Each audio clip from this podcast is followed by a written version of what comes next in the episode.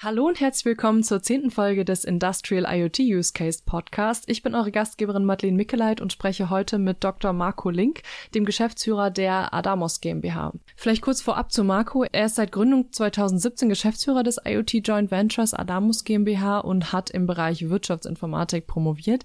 Er hat zuvor in der Software AG am Aufbau strategischer IoT-Partnerschaften mitgewirkt. Kurze Zusammenfassung zu Adamos. Sie verfolgen mit ihren Partnern ein konkretes Ziel und zwar ein Ökosystem Ökosystem zu schaffen mit einer durchgängigen digitalen Lösung für den Maschinen- und Anlagenbau. Diese verhilft unterschiedlichsten Maschinenbauern, aber auch deren Kunden, IoT-Lösungen zu entwerfen, weiterzuentwickeln und zu vertreiben. Adamos bringt da ein Angebot aus Technologie und Community mit, welches aus unterschiedlichen Bereichen besteht. Und zwar zum einen ja einmal das Netzwerk für den Maschinen- und Anlagenbau, für den Erfahrungsaustausch, dann die IoT-Plattform als technische Grundlage zur Entwicklung digitaler Produkte, den Adamos Hub als Daten Infrastruktur und den sogenannten Adamos Store als Marktplatz für digitale Geschäfte. Was das genau in der Praxis bedeutet, erklärt uns Marco dann gleich zu Beginn der Folge.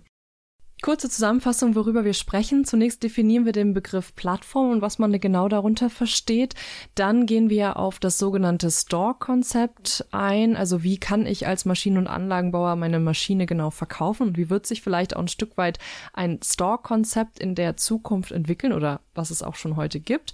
Dann reden wir allgemein über die Zukunft dieser IoT-App-Stores. Da sprechen wir über so Themen wie Single Sign-On und die Herausforderungen in Multicloud-Lösungen. Also es geht um den Login-Vorgang und die Zugriffsrechte von anbieterübergreifenden Applikationen. Dann gehen wir in Richtung Mehrwerte für den Endkunden. Da nennt Marco eine Reihe an Use Cases. Ein Use Case ist von der Firma ASM, äh, die sozusagen die Elektronikbestückung machen. Und zwar haben die eine Lösung entwickelt, die heißt Factory Chat, ist im Endeffekt eine neue Chat-Anwendung für die datensichere Telekommunikation. Aber auch Infos können hier hinterlegt werden, wie zum Beispiel Handbücher, Wartungspläne, Adressen, Notizen, Serviceverantwortlichkeiten und so weiter. Dann gehen wir auf den Use Case der Firma Dürr ein, die heißt DXQ Equipment Analytics ist ein digitaler Wartungsassistent, um Werkern, die am Lackierroboter beispielsweise stehen, maschinennah Hinweise zu geben über zum Beispiel einen drohenden Druckluftabfall. Dann gibt's weitere innovative Lösungen, wie zum Beispiel das Kundenportal von Meyer und Key für den aktuellen Stand von Maschinen und Problemen im Feld mit einem entsprechenden Absprung in den Part Shop. Dann aber auch Kunden wie Schenk Rotec GmbH hat innovative Lösungen am, an den Markt gebracht. Gestern noch vielleicht per USB, heute digital und die Kunden können sowohl einzelne Maschinenkomponenten analysieren als auch ein Monitoring der Gesamtanlage durchführen, aber auch Lösungen wie von Karl Mayer beispielsweise, wo Textilmuster in der Cloud verfügbar sind, sogenannte Checkparts und auch Scan to Order ähm, beschreibt Karl Mayer auch selber auf ihrer Website, um sozusagen eine Beschaffung von Ersatzteilen zu vereinfachen und viele weitere Lösungen. Dann sprechen wir noch kurz zum Thema Device Management, also Maschine plus Cloud, wie manage ich diese im Feld? Und dann gibt uns Marco entsprechend Tipps aus dem Netzwerk und einen Zukunftsblick. Ja, und jetzt wünsche ich viel Spaß mit dieser Folge mit Marco Link, dem Geschäftsführer der Adamus GmbH.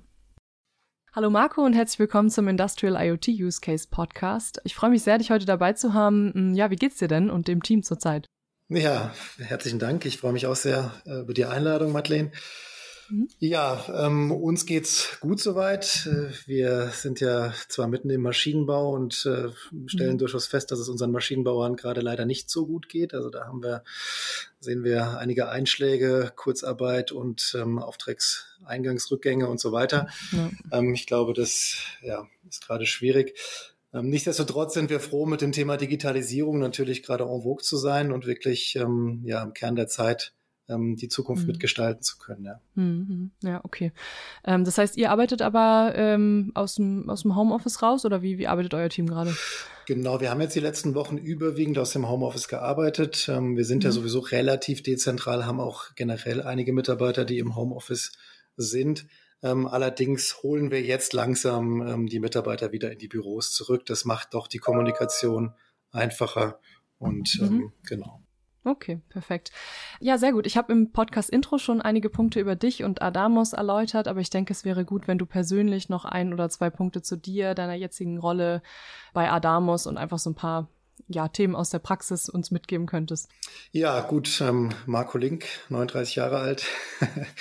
ich bin von Haus aus Wirtschaftsinformatiker an der TU Darmstadt ähm, unterwegs äh, gewesen in der Vergangenheit. Mhm. Und ähm, ja, habe eine Vergangenheit äh, bei der Software AG, war im Business Development und Key Account Management unterwegs und mhm. äh, ja über verschiedene Handlungsstränge auch in diesen Bereichen, immer schon in der Industrie unterwegs gewesen, im Automotive, ähm, auch schon die, die Anfänge von Integration in der Industrie ähm, bei Software AG in verschiedenen Projekten mitgemacht. Und ähm, ja, über die Aktivitäten dort, äh, insbesondere auch mit äh, der Firma Dürr ähm, und auch einer Zeiss ähm, und so weiter, mhm ja, war ich dann Early Bird sozusagen in dem Projekt, damals noch Projekt Adamos und äh, dann auch seit Anfang an Mitarbeiter Nummer eins äh, und jetzt mhm. Geschäftsführer der Adamos GmbH, genau. Mhm. Okay, spannend. Für mich wäre zu Beginn noch interessant, ein wenig mehr über Adamos an sich zu sprechen. Ich denke, viele aus dem IoT-Umfeld kennen euch bereits, aber für die, die euch noch nicht kennen, ihr seid ja im Endeffekt eine strategische Allianz für den Maschinen- und Anlagenbau rund um die Themen Industrie 4.0 und Industrial Internet of Things, aber auch eine Plattform, also Plattform as a Service äh, mit dem entsprechenden Ökosystem dazu und so weiter. Ähm, was genau versteht ihr darunter in der Praxis und wie ist eure Vision dazu? Genau, also wir sind ja als Adamos als Joint Venture organisiert. Wir haben aktuell acht Gesellschafter, jetzt äh, kürzlich äh, zum Ende Q1 äh, PwC Deutschland noch hinzugekommen. Jetzt kein klassischer Maschinenbauer, aber äh, durchaus mhm. eine, ein Unternehmen, was einen guten Blick ähm, und einen sehr guten Blick auf das Thema Industrie und auch Digitalisierung hat. Ähm, die anderen sieben Maschinenbauer sind überwiegend, äh, Gesellschafter sind, sind überwiegend Maschinenbauer, Dürr, DMG Mori, ASM, Zeiss, Karl mhm. Mayer, Engel und die Software AG. Also hier, ähm, wie du es schon gesagt hast, haben wir eine strategische Allianz gebildet, um das Thema mhm. Digitalisierung mhm. im Maschinenbau mehr zu unterstützen. Wir arbeiten mhm. natürlich nicht nur mit diesen acht Gesellschaftern, sondern wir haben ein ähm, Partnernetzwerk etabliert, was mittlerweile über 30 Partner beinhaltet. Das sind überwiegend auch kleinere Maschinenbauer, ähm, die sich uns anschließen und auch von der Expertise und von den Strategien und äh, Konzepten, ähm, die wir hier entsprechend nach vorne treiben, ähm, profitieren wollen. Also all in all ähm, bilden wir gerade so circa 10 Prozent des deutschen Maschinenbaus an der Stelle ab. Mhm, okay. Vielleicht können wir auf das Thema Ökosystem dann auch später nochmal eingehen. Mich würde zu Beginn mal interessieren, das Thema äh, Plattform hört man ja gefühlt überall.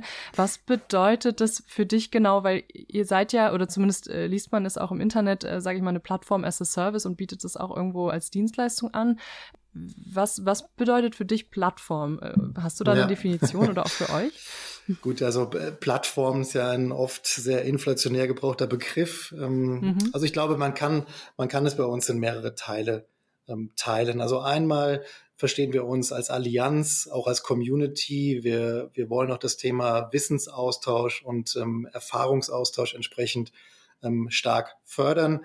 Ähm, mhm. In den Medien oder in den, in den Schriften in den letzten Jahren sind wir im Wesentlichen ja immer in Verbindung mit der IoT-Plattform genannt worden.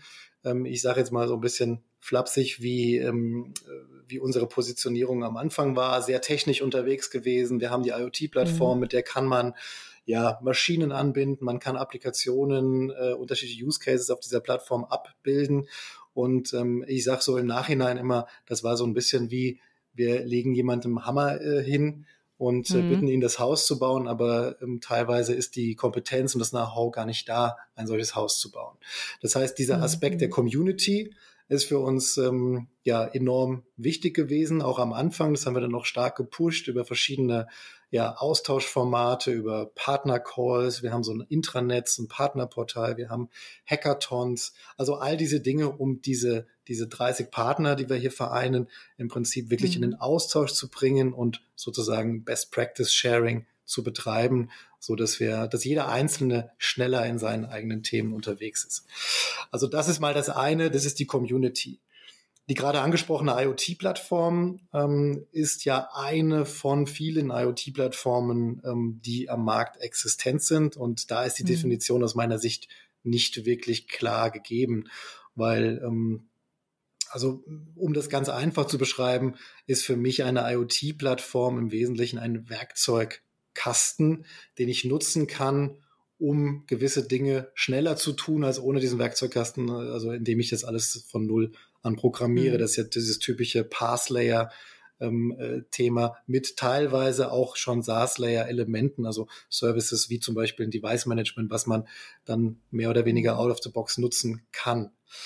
Ähm, nichtsdestotrotz ist das, ähm, wenn jetzt mehrere Firmen auf ein und derselben IoT-Plattform, welche auch immer das ist, ähm, verschiedene Use Cases abbilden, heißt es noch lange mhm. nicht, dass diese Use Cases dann auch 100% kompatibel zueinander sind. Deswegen ähm, finde ich es sehr gut, dass du zu Beginn nach dem Plattformbegriff fragst. Also einmal das, was wir als IoT-Plattform verstehen, ist für mich im Wesentlichen ein Werkzeugkasten, den ich nutzen kann, eine PaaS-Plattform, die ich nutzen kann, um ähm, Applikationen zu bauen. Ähm, mhm. Darüber und das ist im Prinzip auch der Zeit geschuldet und der Erfahrung, die wir in den letzten drei Jahren gemacht haben ähm, mhm. und die Weiterentwicklung, die wir mit Adamos an der Stelle gemacht haben, haben wir uns äh, noch viel stärker dahingehend geöffnet. Da können wir sicher später auch noch mal ein bisschen mehr zu sprechen, dass wir ähm, ein sogenanntes Adamos Hub-Konzept aufgesetzt haben, was ähm, ja, man würde in der Theorie würde man sagen, dass was mehr einer Multisided-Plattform entspricht, nämlich mhm. ähm, eine Plattform, die verschiedene Stakeholder zusammenbringt, aber unabhängig davon, welche Technologien ähm, zum Beispiel äh, im Rahmen von Applikationen dort genutzt werden, damit diese mhm. Applikationen miteinander sprechen und und und. Also Plattform als Werkzeugkasten, Plattform als sozusagen ja, Transaktionskosten minimierendes Element und darunter verstehen wir diesen Adamos Hub wo wir gerne gleich mhm. noch mehr drüber sprechen können. Ja. Mhm. Ja, genau, das nehme ich auch gleich nochmal mit auf. Eine Frage vorab nochmal. Das Thema Marktplatz fällt ja auch manchmal in, in, mhm. in, dem Zusammenhang mit euch. Wie spielt das da mit rein? Ist es dann in Richtung, sage ich mal, Software as a Service, dass auch Maschinenbauer ihre Lösungen vielleicht auch ein Stück weit äh, vermarkten können? Oder wie, wie muss man das bei euch genau einordnen? Absolut. Also in diesem Konzept ähm, Adamos Hub, was ich gerade erläutert habe, ähm, haben wir mhm. eigentlich zwei Komponenten. Es äh, hat einmal den Adamos Hub, das ist sozusagen die Integrationskomponente, die unterschiedliche Applikationen über eine zentrale Stelle mit Daten versorgt. Ähm, mhm. Und auf der anderen Seite haben wir den sogenannten Adamos Store. Das ist dann das, wo wirklich diese Marktplätze äh, zum, zum Leben erweckt werden in Zukunft. Ähm, und äh, wir sehen uns als Adamos als Enabler für den Maschinenbau an der Stelle, so dass ähm, wir es auch den Maschinen, den Maschinenherstellern ähm, und auch den Ökosystemen rund um diese Maschinenhersteller sehr einfach machen, zukünftig ihre digitalen Lösungen ähm, an den mhm. Endkunden zu bekommen. Und das ist, ist dann genau der von dir angesprochene Marktplatzaspekt, ähm, wo sich aus unserer Sicht mit unserer Unterstützung auch zukünftig verschiedene Marktplätze, sei es ähm, ja Brand oder oder oder firmenspezifische Marktplätze oder aber auch mhm. äh, branchenspezifische Marktplätze entwickeln werden zukünftig. Mhm, okay. Wenn ich jetzt ein Maschinen- und Anlagenbauer bin und beispielsweise schon meine erste Applikation auf einer, weiß nicht, Infrastruktur XY gebaut habe, wie oder gibt es da schon Ansätze, wie Maschinenbauer diese Lösung da, da platzieren könnten? Oder ähm, habt ihr da schon erste Beispiele aus der Praxis, wie sowas aussehen könnte? Absolut. Also das, ähm, das ist ja genau das Konzept, weil wir mhm. ähm, in unserer Erfahrung mit äh, sagen wir, dem Angebot einer Plattform oder einer IoT-Plattform gemerkt haben, ähm, dass ja die Welt da draußen sehr, sehr heterogen ist. Ne? Das ist ja nicht nur äh, unternehmensübergreifend, sondern teilweise auch innerhalb der Unternehmen habe ich Thematiken wie Kompetenzen, Skills in äh, ja, gewissen Technologien, äh, gewisse Vorlieben von verschiedenen Teams, äh, die vielleicht gerne was auf Azure bauen oder auf Amazon oder auf äh, sonst was.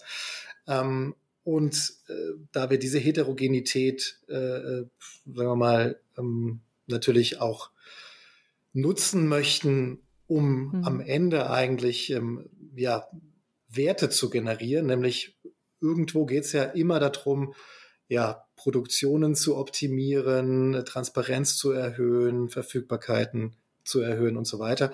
Und letztlich äh, haben wir gesagt, spielt es ja gar keine so große Rolle, auf welche Technologie äh, da Anwendungsfälle umgesetzt worden sind. Das Wichtige ist aber, dass der Endkunde, der nachher diesen Mehrwert auch verspüren soll, eine gewisse Durchgängigkeit mhm. erhält. Und ähm, das sind das sind einfache Themen äh, zu Beginn, wie zum Beispiel, dass ich äh, ein gemeinsames äh, Login-Mechanismus habe, also ein Single Sign-On, wo ich ähm, mich als Kunde Jetzt nehmen wir mal einen potenziellen Kunden äh, von Engel und DMG. Also das sind Maschinen, die oft auch in Produktion nebeneinander stehen, ähm, wo ich als Kunde wenn ich ähm, äh, in verschiedenen Prozessschritten mit diesen Maschinen zu tun habe, von der einen Applikation, die vielleicht von der DMG kommt, ähm, auf eine Applikation, die von der Engel vielleicht kommt, ähm, sozusagen seamless ähm, wechseln möchte. Die Applikationen sehen dann vielleicht unterschiedlich aus, äh, haben anderes Branding und so weiter, aber ähm, alleine schon mal Login-Vorgang ähm, gespart und auch alle Themen, die mit, mit Zukunftsrechten und so weiter verbunden sind, ähm, die ich damit schon mal entsprechend ja, weg habe. Ja. Und ähm, diese, diese Integration, das ist, ähm, da haben wir verschiedene Kompatibilitätslevels. Ähm, da sind wir auch gerade mit all unseren Partnern in, ähm, in so einer Private Beta Phase unterwegs. Also ähm, wir werden diesen, dieses, dieses Konzept Hub in Store ähm, Ende des Jahres launchen, ähm, sind jetzt in der Private Beta Phase und ähm, ja, sind dabei zahlreiche bestehende, auch auf ganz unterschiedlichen Plattformen gebaute Applikationen entsprechend anzubauen. Hm, okay. Ich denke mal, der Ansatz, Bedarfsträger auch zusammenzubringen und Kompetenzen und Skills, wie du es gerade gesagt hast, ist, glaube ich, da der ähm, sehr spannende Ansatz, den ihr da verfolgt. Was siehst du denn für Geschäftsmodellansätze aus dem Maschinen- und Anlagenbau, wenn es jetzt um solche Applikationen geht? Hast du da vielleicht auch ein Beispiel, Use Case, den du uns mal mitgeben kannst aus dem Bereich? Ja, also ähm, ich glaube, erstmal muss ja, muss man, muss man verstehen, dass die Geschäftsmodelle, von denen immer gesprochen werden, teilweise mhm. ja sehr weit weg sind, weil sie sehr viel Groundwork benötigen. Ne? Also wenn man zum Beispiel über, über Machine as a Service oder, oder äh, Subscription-Modelle nach Ausbringungsmenge und solchen Themen ähm, ähm, sich da Gedanken macht, dann steckt da eine ganze Menge an Anforderungen drin, die erstmal erfüllt sein müssen, dass ich überhaupt in so ein Geschäftsmodell reingehen kann. Das, ähm, und das ist auch genau die Stärke von, von der Community, dass wir, ja, dass wir gemeinsam uns hier nach vorne arbeiten und gemeinsam auch diese, diese, diese Grundlagen schaffen, ähm, hm. um dann auch in diese ganzen Themen ähm, äh, vordringen äh, zu können. Ja. Letztlich sehen wir teilweise fängt es auch relativ einfach an. Also wir haben beispielsweise ähm, die ASM äh, bei uns ja äh, als Shareholder auch mit dabei. Die machen so mhm. Elektronikbestückungsanlagen. Und äh, die haben sich gesagt, wie schaffe ich es denn eigentlich im ersten Schritt mal auch die Akzeptanz auf dem Shopfloor für solche Digitallösungen äh, zu schaffen und haben mal komplett frei gedacht und haben mhm. ähm, etwas aufgebaut, was sie den ASM Factory Chat nennen. Das ist mhm. sozusagen mhm. ein Kommunikationsmedium für den Shopfloor, ähm, wo sich verschiedene Werker über Maschinen, über verschiedene Servicefälle und so weiter quasi in so einem Art ja, Chat äh, oder Forum äh, miteinander austauschen können. Sehr, sehr, sehr, sehr innovativ aufgebaut, um damit mhm. auch erstmal eine Akzeptanz für dieses neue Medium oder für auch einen, ja einen, einen Screen auf dem Shopfloor ähm, erstmal zu schaffen, weil äh, das, da sind wir ja auch mhm. teilweise in einer etwas anderen Welt unterwegs, wo jetzt nicht jeder irgendwie mit einem Tablet rumläuft, eine E-Mail-Adresse hat und man hm, ähm, easy Workflow Management machen kann. Ähm, also das ist mal so ein Ansatz, wo man sagt, man versucht mal äh, mit möglichst geringen Hürden, da müssen auch am Anfang keine Maschinen angebunden sein, mal reinzugehen und mhm. wächst dann sozusagen mit der Akzeptanz und auch dem Verständnis des Kunden, ähm, äh, fährt man diese Lösung weiter hoch bis hin zu, man, ähm, man, man schließt Maschinen an ähm, und so weiter und so fort.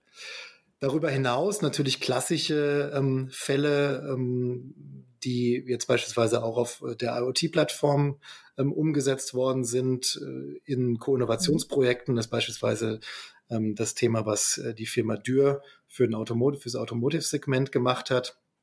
Die nennen das DXQ Equipment Analytics. Also das ist eine, im Prinzip eine, eine Streaming-Applikation, ähm, die direkt auf dem Shopfloor an den verschiedenen Lackierrobotern, also immer solche Stationen.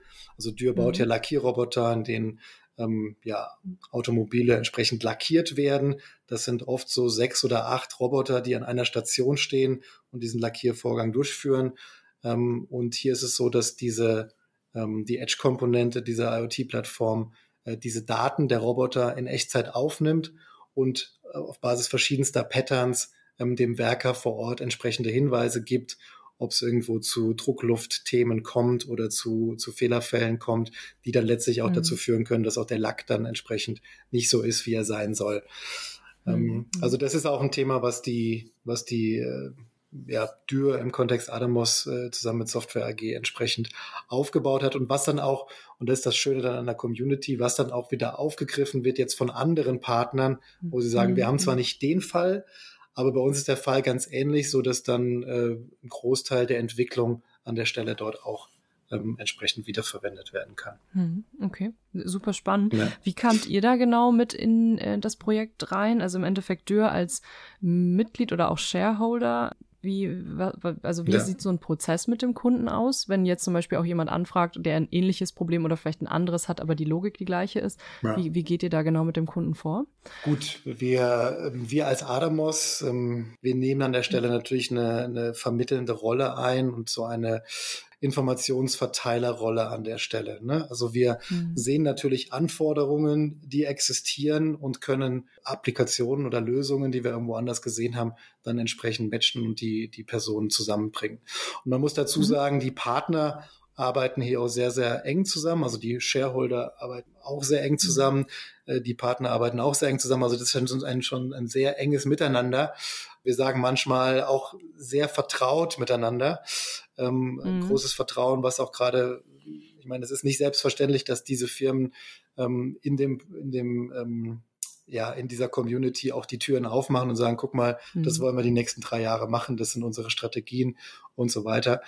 Und das, ähm, das zeichnet uns, glaube ich, hier an der Stelle aus. Und darüber ähm, finden sich dann ähm, letztlich auch die, die Projektpartner. Ne? Also vielleicht auch ein Beispiel. Wir haben auch als Adamos selbst ähm, eine generische OEE-Applikation ähm, mhm. aufgebaut und das in Zusammenarbeit mit vier, fünf unserer Partnerfirmen getan, äh, indem wir dann gemeinsame Sprint-Reviews gemacht haben, die Anforderungen am Anfang gemeinsam aufgenommen haben und so ähm, zu einem Produkt kommen, was dann auch von mehreren für ihre Endkunden äh, entsprechend genutzt werden können. Also letztlich alles im Sinne von Time to Market für den Maschinenbau an der Stelle. Hm, und dadurch okay. Mehrwert für den Endkunden. Ne? Ja, spannend mit dieser OEE-App. Das heißt, die ist aber auch übertragbar auf mehrere, sage ich mal, Unternehmen, weil das ist ja auch ein komplexes oder komplexeres Thema, je nach äh, Infrastruktur vor Ort und je nach Prozess vielleicht auch. Das, das haben aber sozusagen vier, fünf Partner haben da ihre Cases mit eingebracht und ihr habt sozusagen daraus ein, könnte man sagen, Produkt entwickelt, was man eben auch skalierbar irgendwo auf andere äh, ähnliche Unternehmen ähm, anwenden kann. Habe ich das so richtig genau, verstanden? Genau, genau. Also das äh, Ziel ist es auch am Ende, ähm, ich habe ja vorhin von diesem Hub berichtet, ähm, mhm. am Ende natürlich auch immer mehr Anwendungsfälle zu, äh, ja, zu generieren, die auch einen horizontalen Charakter haben, wo es auch, weil der Endkunde interessiert sich in der Regel nicht für die Einzel-OEE einer Einzelmaschine, sondern er will es für seine Produktionslinie haben. Ne? Und, da, mhm. und da kommen wir schon in den Punkt, du hast es eben angesprochen, Geschäftsmodelle, wie macht man das? Ähm, mhm. und das ist sicherlich nicht ganz einfach, weil man äh, hier auch verschiedene ja, wie soll ich sagen, Interessen der Einzelgruppen hat. Ähm, und äh, mhm. das ist etwas, wo wir uns langsam vorarbeiten, wo wir, wo wir Konzepte entwickeln. Wie kann man es trotzdem schaffen, dass auch solche, ähm, ja, eine skalierbare Zusammenarbeit zwischen diesen Partnern, zum Beispiel im Rahmen von so einer Applikation, auch später mhm. beim Rollout stattfindet. Da vielleicht auch ein Beispiel äh, nochmal aus dem, ähm, aus diesem übergreifenden raus, also eine, eine ja. große Herausforderung für speziell Komponentenhersteller ist es ja, ähm, dass sie in der Regel zu ihren Kunden oder zu denjenigen, die ihre Komponenten in den Maschinen verbaut nutzen, ähm, mhm. oftmals gar keinen Kontakt haben, weil das dann immer über ja. die Maschinenhersteller läuft, die diese Komponenten verbauen. Jetzt mhm. haben wir aber natürlich die Komponentenhersteller, die auch Applikationen bauen und Mehrwerte generieren, die dann teilweise für übergeordnete Applikationen der Maschinenhersteller interessant sind, aber teilweise auch für die Endkunden direkt interessant sind.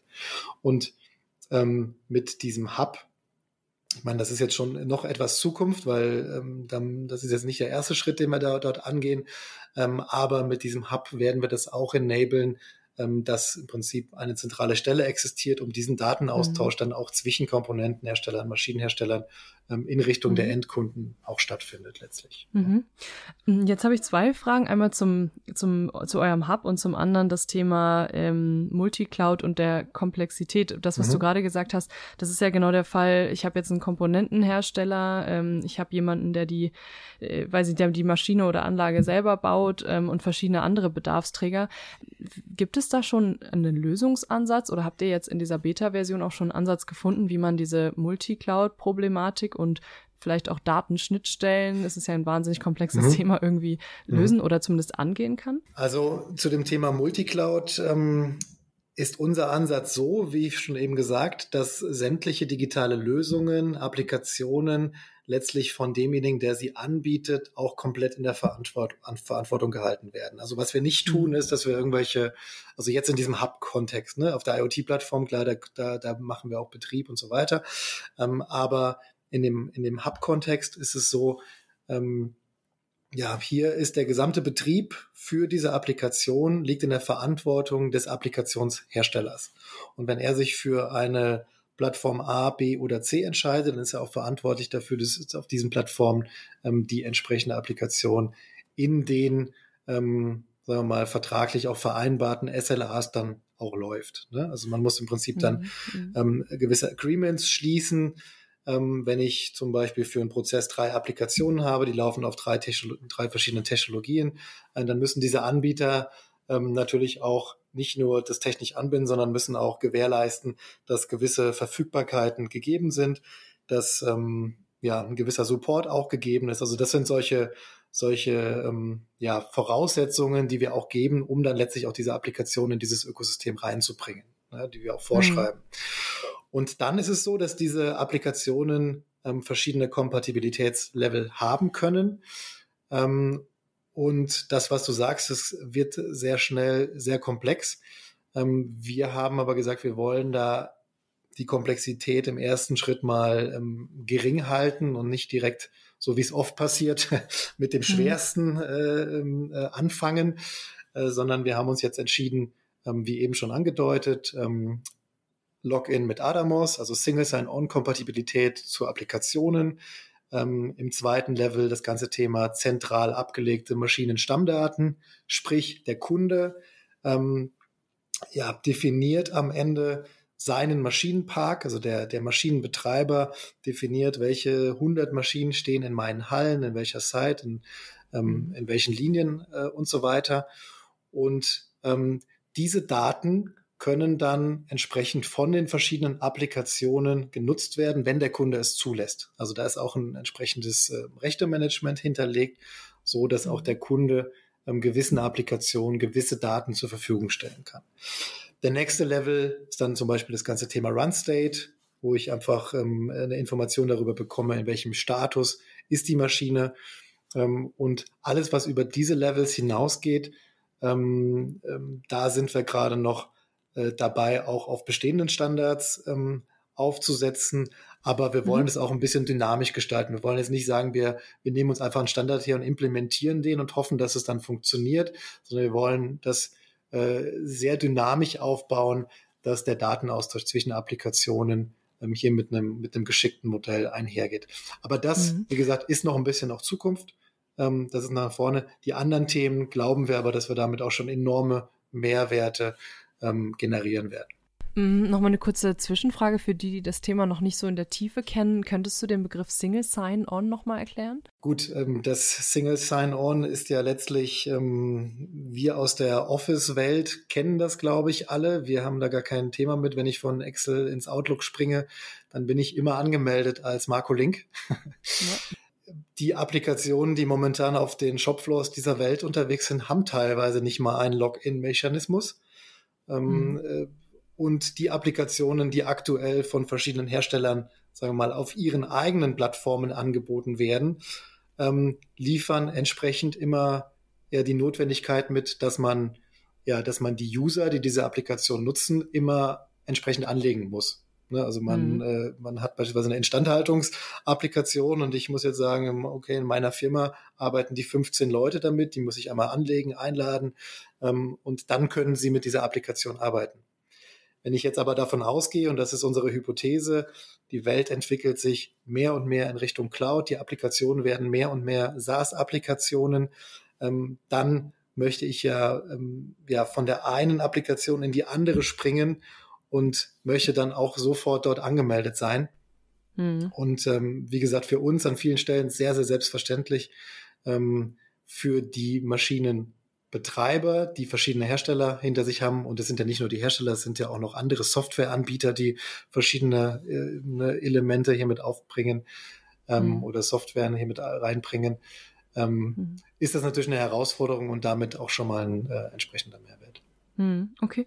Eine Frage, die ich vorhin noch hatte zum Adamus äh, Hub. Habt ihr da schon eine Art Logik oder irgendwie ähm, Filterkriterien, wie auch immer, wie man diese einzelnen sage ich mal, Themen auch clustert, weil es gibt ja im, im Internet und überall so viele verschiedene Anwendungsfälle, verschiedene Stores, die sich jetzt an der einen oder st anderen Stelle auftun. Habt ihr da für euch schon eine Art äh, mhm. Logik entwickelt oder ja, ja, vielleicht auch einen Ansatz?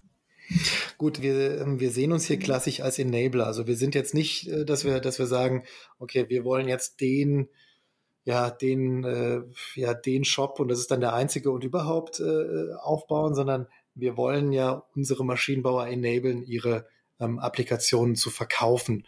Und in diesem, ja. in diesen neuen Subscription-Modellen und so weiter ist das Verkaufen ja gar nicht so, wie Sie das kennen, sondern da habe ich ja untermonatlich dynamisch vielleicht irgendwelche Veränderungen in den, ähm, ne, dann sind mal fünf Maschinen mehr, drei Maschinen weniger mhm. oder ich habe zwei User mhm. weniger und und und. Und das abzubilden ist etwas, was wir ja mit dem Store tun. Mhm. Ähm, das ist der Aspekt, wo der Maschinenbauer einen, äh, sagen wir mal, auch einen großen Vorteil durch hat, weil wir das entsprechend anbieten für ihn. Ähm, wir ihm aber auch die Möglichkeit geben, das Ganze zu clustern. Und da kommt jetzt, das ist jetzt aus meiner Sicht die Antwort auf deine Frage. Ähm, mhm. Der Maschinenbauer A wird ein Portfolio zusammenstellen, was für die Kunden, was für seine Kunden interessant ist und wird dieses ja. Portfolio auch in Richtung seiner Kunden entsprechend vermarkten. Da kann es natürlich sein, dass er auch nochmal Unterkategorien aufbaut, dass er sagt, dass hier sind die, sind zum Beispiel die Werkzeug, ähm, äh, maschinennahen Themen, ähm, das andere sind eher so die Planungsthemen, ne? also dass man so ein bisschen auch nach, nach Wertschöpfungskette mhm. strukturiert. Das sehen wir jetzt öfter, dass das so passiert. Ähm, das äh, überlassen wir aber sozusagen dem Maschinenhersteller, der sagen wir mal, sein eigenes Portfolio managen kann.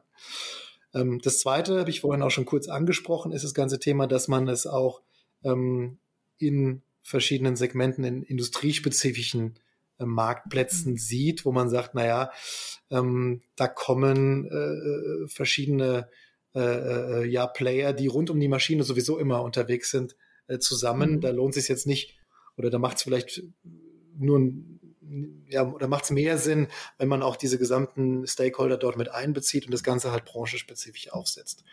Ja, also mhm. das, ähm, das sind so die Ansätze, wo drüber dann auch dezentral die Portfolien gemanagt werden und dann auch diese, diese Strukturierung, die von dir gerade angesprochen wurde, dann entsprechend stattfindet. Hm, ja, genau. Ich frage mich jetzt zum Beispiel, wenn ich ein ähm, Maschinenbauer bin, der vielleicht eine sehr Sondermaschinenbauspezifische Anlage hat und die wiederum seinem Kunden verkauft mit einem digitalen Service oder mit einer App sogar, dann, dann muss die ja auch irgendwo eingeordnet werden und wieder auffindbar sein für, für seine Kunden wiederum. Ähm, Stelle ich mir gerade noch sehr äh, äh, schon komplex vor, aber ja. äh, gibt da sicherlich standardisierte Ansätze, genau. Und deswegen finde ich diese Hub-Idee und auch Store-Idee da sehr, sehr passend, genau. Das Schöne, ähm, wenn man mhm. jetzt mal zwei Schritte weiter geht, der Kunde hat schon seinen Maschinenpark gepflegt, ähm, hat auch schon ein paar mhm. Applikationen. Wenn er auf dem Store unterwegs ist, wird er natürlich zukünftig ähm, weiß der ja, wie der Maschinenpark aussieht. Ne? Also da kann man dann natürlich mhm. auch Kompatibilitätsabgleiche ähm, und so weiter sich vorstellen zukünftig ähm, um, um, um, um das Thema nach vorne zu treiben. Da will ich mhm. aber mal ein bisschen, wenn jetzt äh, die Zuhörer dann denken, okay, jetzt, jetzt, jetzt heben wir gleich alle ab, ja. einfach nochmal auch nochmal ein bisschen auf den Boden der Tatsachen zurückkommen. Viele mhm. der Applikationen sind momentan ja tatsächlich noch nicht SaaS-Applikationen, die Shopfloor nah sind und so weiter. Das heißt, wir sind ja schon sehr früh an mit dem Thema. Wir glauben aber, dass ähm, ja, dass es wichtig ist, auch für Applikationsentwicklungen, die jetzt gerade starten, sozusagen diese Rahmenbedingungen einmal schon vorgeben zu können. Und ähm, wir ja, laden hier auch wirklich jeden ein, ähm, ja, dieses Konzept zu unterstützen. Also wir versuchen ja auch maximal offen zu sein, ähm, ähm, um, um, wie gesagt, am Ende ja die Vorteile bei den Maschinenbetreibern hier entsprechend nach vorne zu bringen. Ja. Ja. Habt ihr im Rahmen des Netzwerks, sage ich mal, äh, konkrete Mehrwerte identifiziert, wie jetzt zum Beispiel so ein Maschinenbauer aus dem beispielsweise Sondermaschinenbau seinem Endkunden einen, einen konkreten Mehrwert bieten kann? Also im Sinne von, ich verkaufe eben die Anlage mit einem digitalen ja. Service und gebe eben Prozess-Know-how als Anlagenbauer irgendwo mit zu spezifischen ja, vielleicht auch Prozessschritten innerhalb dieser Maschine oder innerhalb der Maschinenlinie. Ja. Ähm, habt ihr da in eurer Community schon Ansätze entwickelt, was so konkrete Mehrwerte für diesen Endkunden dann am Ende sind? Gut, was wir sehen, ähm, wir haben beispielsweise Meyer und Key, ähm, die machen Rundstrickmaschinen, ähm, also mhm. im Textilbereich, äh, die letztlich auf der auf der IoT-Plattform, also jetzt sind wir nicht mehr bei Hub, sondern jetzt sind wir bei der, bei der Plattform, mhm. aber in dem Kontext ja. so, ein, äh, so eine Art Kundenportal aufgebaut haben, um ihren Kunden mhm. auch immer den aktuellen Stand ähm, der Maschinen zu geben und äh, hier auf Basis relativ einfacher, und das haben sie auch relativ schnell gebaut, das ist auch, glaube ich, äh, ganz, ganz gut ähm, von der ganzen Projektunterstützung äh, gewesen.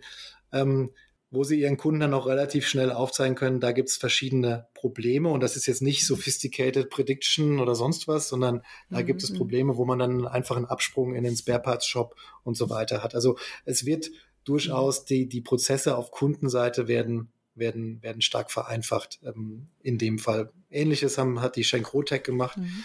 Die machen so Auswuchtmaschinen. Mhm. Ähm, äh, das sind dann solche Themen, wo man ähm, die Daten, die dann so eine Maschine erzeugt, quasi gestern noch per USB-Stick an der Maschine holen gehen musste. Mhm. Das sind jetzt mal so kleine erste Themen, wo man sagt, wenn man das anfängt zu vernetzen, dann kann man natürlich auch die Prozesse und die Durchläufe ähm, hier besser gestalten. Oder das Beispiel ähm, äh, von, von Karl Mayer, die jetzt Anfang des Jahres eine Maschine gelauncht haben. Ähm, also die machen diese Wirkmaschinen, das ist ja dieser spezielle Stoff, der in Funktionswäsche und so weiter ähm, immer oder verarbeitet ist, ähm, wo dann die Muster sozusagen aus einer Cloud-Applikation direkt auf die Maschine gebracht werden und die Maschine funktioniert quasi nur noch mit Cloud-Anbindung. Ne? Also das, ähm, mhm. das sind natürlich jetzt so die ersten ähm, Schritte an der Stelle. Mm, was sind da so Themen, die darüber hinaus noch aufkommen in so einem Prozess der Lösungsfindung? Also mit welchen inhaltlichen Themen beschäftigen sich diese Unternehmen dann? Hast du da vielleicht mal ein Beispiel?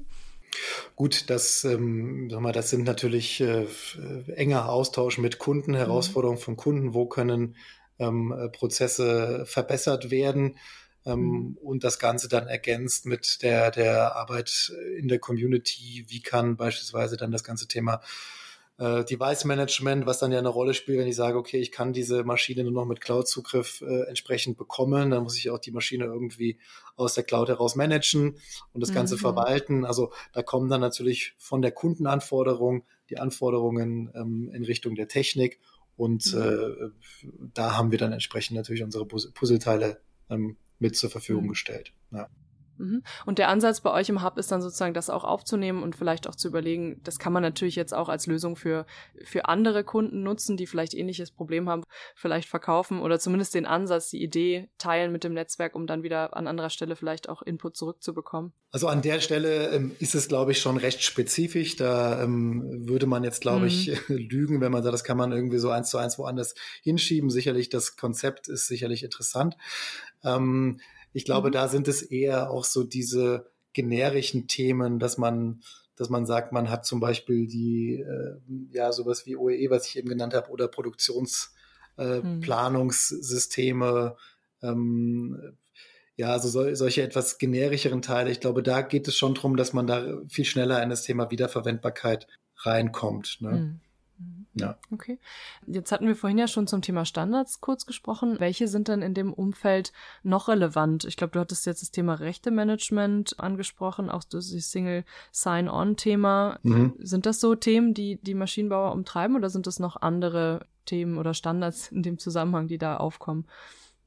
Gut, natürlich haben wir, äh, wenn es darum geht, auch Maschinen anzubinden und diese Daten dann auch irgendwo generisch für verschiedene Applikationen zu nutzen, haben wir ja immer dieses Standardisierungsproblem. Ne? Mhm. Ähm, in, in, deinem letzten Podcast hast du ja die, die Cybus-Leute ähm, entsprechend äh, hier an Bord gehabt. Die haben ja auch schon von diesem Thema berichtet ähm, und äh, äh machen ja auch diesen Standardisierungsgremien da teilweise mit. Mhm. Diese Herausforderungen haben wir natürlich auch. Ähm, und wie gesagt, wir versuchen hier auf bestehenden Standards aufzusetzen. Also wir haben das jetzt zum Beispiel für die, für die, für die Stammdaten ähm, entsprechend gesehen, ähm, dass wir dort bestehende Standards äh, versucht haben, wiederzuverwenden. Meistens ist es ja so, dass ein Standard dann doch, sagen wir mal, so ein, so ein, so ein Theorieelement darstellt. Das muss man dann irgendwo umsetzen. Hm. Und äh, dann ist doch noch die Frage, setzt es dann jeder gleich um? Oder nicht. Und äh, wir haben jetzt versucht, in unserer Community hier unseren Weg zu gehen mhm. und hm. ähm, auch erstmal äh, äh, ja, da auf einen Nenner zu kommen. Und das war schon mal mhm. sehr gut. Also da haben wir dann so eine Semantic Workgroup aufgemacht äh, zum Thema Maschinenstammdaten. Mhm. Ähm, da haben wir letztlich die Applikation jetzt auch fertig. Ähm, dieses Maschinenbook ist letztlich wie so eine Art Kontaktbuch, ähm, kann von allen verwendet werden und die Daten, die dann dort äh, rauskommen, können dann auch in den Applikationen quasi standardisiert weiterverwendet werden. Mhm. Ja, und, und das, was dann drunter liegt, können halt verschiedene Euromap und verschiedenste Standards sein, wo man sagt, da hat man sich dann diese, diese, diese Themen rausgegriffen oder die relevanten Felder entsprechend rausgegriffen. Okay, spannend. Wenn ich jetzt nochmal mehr ins, sage ich mal, tagtägliche Doing äh, der Maschinen- und Anlagenbauer gehe, hast du Tipps aus der Praxis, die du aus eurer Community siehst, ähm, wo du sagst, da, da sollte man vielleicht drauf achten, wenn ich jetzt eben meine Industrial IoT-Lösung aufbaue, vielleicht auch schon meine App habe oder vielleicht auch gerade starte, je nachdem, welchen Status ich gerade habe. Hast du da Tipps aus der Praxis? Ja, also der größte Tipp ist nicht zögern. ich glaube, die ähm, also viele Erfahrungen müssen gemacht werden. Ne? Und ähm, äh, mein Eindruck ist, teilweise wird sie sehr lange damit aufgehalten, irgendwie Plattformen, ähm, Entscheidungen, Evaluationen und so weiter durchzuführen. Also ähm, mhm ja, nicht zögern und wirklich versuchen, in neuen Geschäftsmodellen oder auch zu überlegen, wo steht mein Geschäft in fünf Jahren, wie kann Digitalisierung das ganze Thema mhm. unterstützen. Mhm. Das ist, das ist, glaube ich, das eine, einfach mal starten, um die Erfahrungen zu sammeln. Ähm, oder, sich solchen Communities, wie wir es sind, anzuschließen, um auch von Erfahrungen von anderen äh, entsprechend mhm. zu profitieren. Siehst du denn Ansätze in eurem Netzwerk bei den Maschinenbauern für, ja, sage ich mal, wie ich im Alltagsgeschäft überhaupt dahin komme, so agile Ideen überhaupt zu produzieren. Das ist ja sozusagen ab vom Kerngeschäft, äh, das, was ich sonst immer tue. Siehst du da Ideen aus eurem Netzwerk, die gut funktioniert haben? Also die größte Herausforderung, die ich sehe, ähm, wie gesagt, neben dem, was ich eben gesagt habe, Plattformthemen, mhm. Äh, Evaluation, lange warten, bis man startet, das ist, glaube ich, so das, das eine. Aber die größte Herausforderung, die ich sehe, ist, dass viele Initiativen aus ja, wie soll ich sagen, Digitalbereichen oder stark technologisch mhm. getriebenen mhm. Bereichen kommen. Ne? Und ich glaube, die, die Challenge ist es wirklich, die Leute, die den Kunden gut kennen, ähm, die auch äh, in Geschäftsmodellen oder auch die Möglichkeiten der Digitalisierung sehen, die ins Boot zu bekommen. Also sowas wie äh, ja vielleicht eigene Produktionsleiter oder Service ähm, Serviceleiter, äh, die äh, die sagen, okay, das, ich sehe eine, eine digitale Lösung nicht nur als zusätzlichen Revenue Stream, sondern der ist vielleicht die Spitze mhm. des Eisbergs eines Geschäftsmodells, was wir umsetzen, ähm, um vielleicht unsere Serviceprozesse dadurch ähm, zu optimieren intern. Also diesen, diesen Weitblick, der ist, glaube ich, ähm, wichtig und das ist auch ein bisschen eine kulturelle Frage. Wie schaffe ich es, äh, ja, die Leute, die eigentlich seit 20 Jahren oder 30 Jahren Erfahrung haben in diesen Bereichen, wie schaffe ich es, deren Wissen ähm, mit diesen neuen Möglichkeiten zusammenzubringen ähm, um daraus dann die richtigen Lösungen zu generieren. Weil dieses, dieses, dieses, dieses Thema, ne, es werden ja überall diese digital Startups rund um solche, auch gerade bei den größeren Firmen aufgesetzt.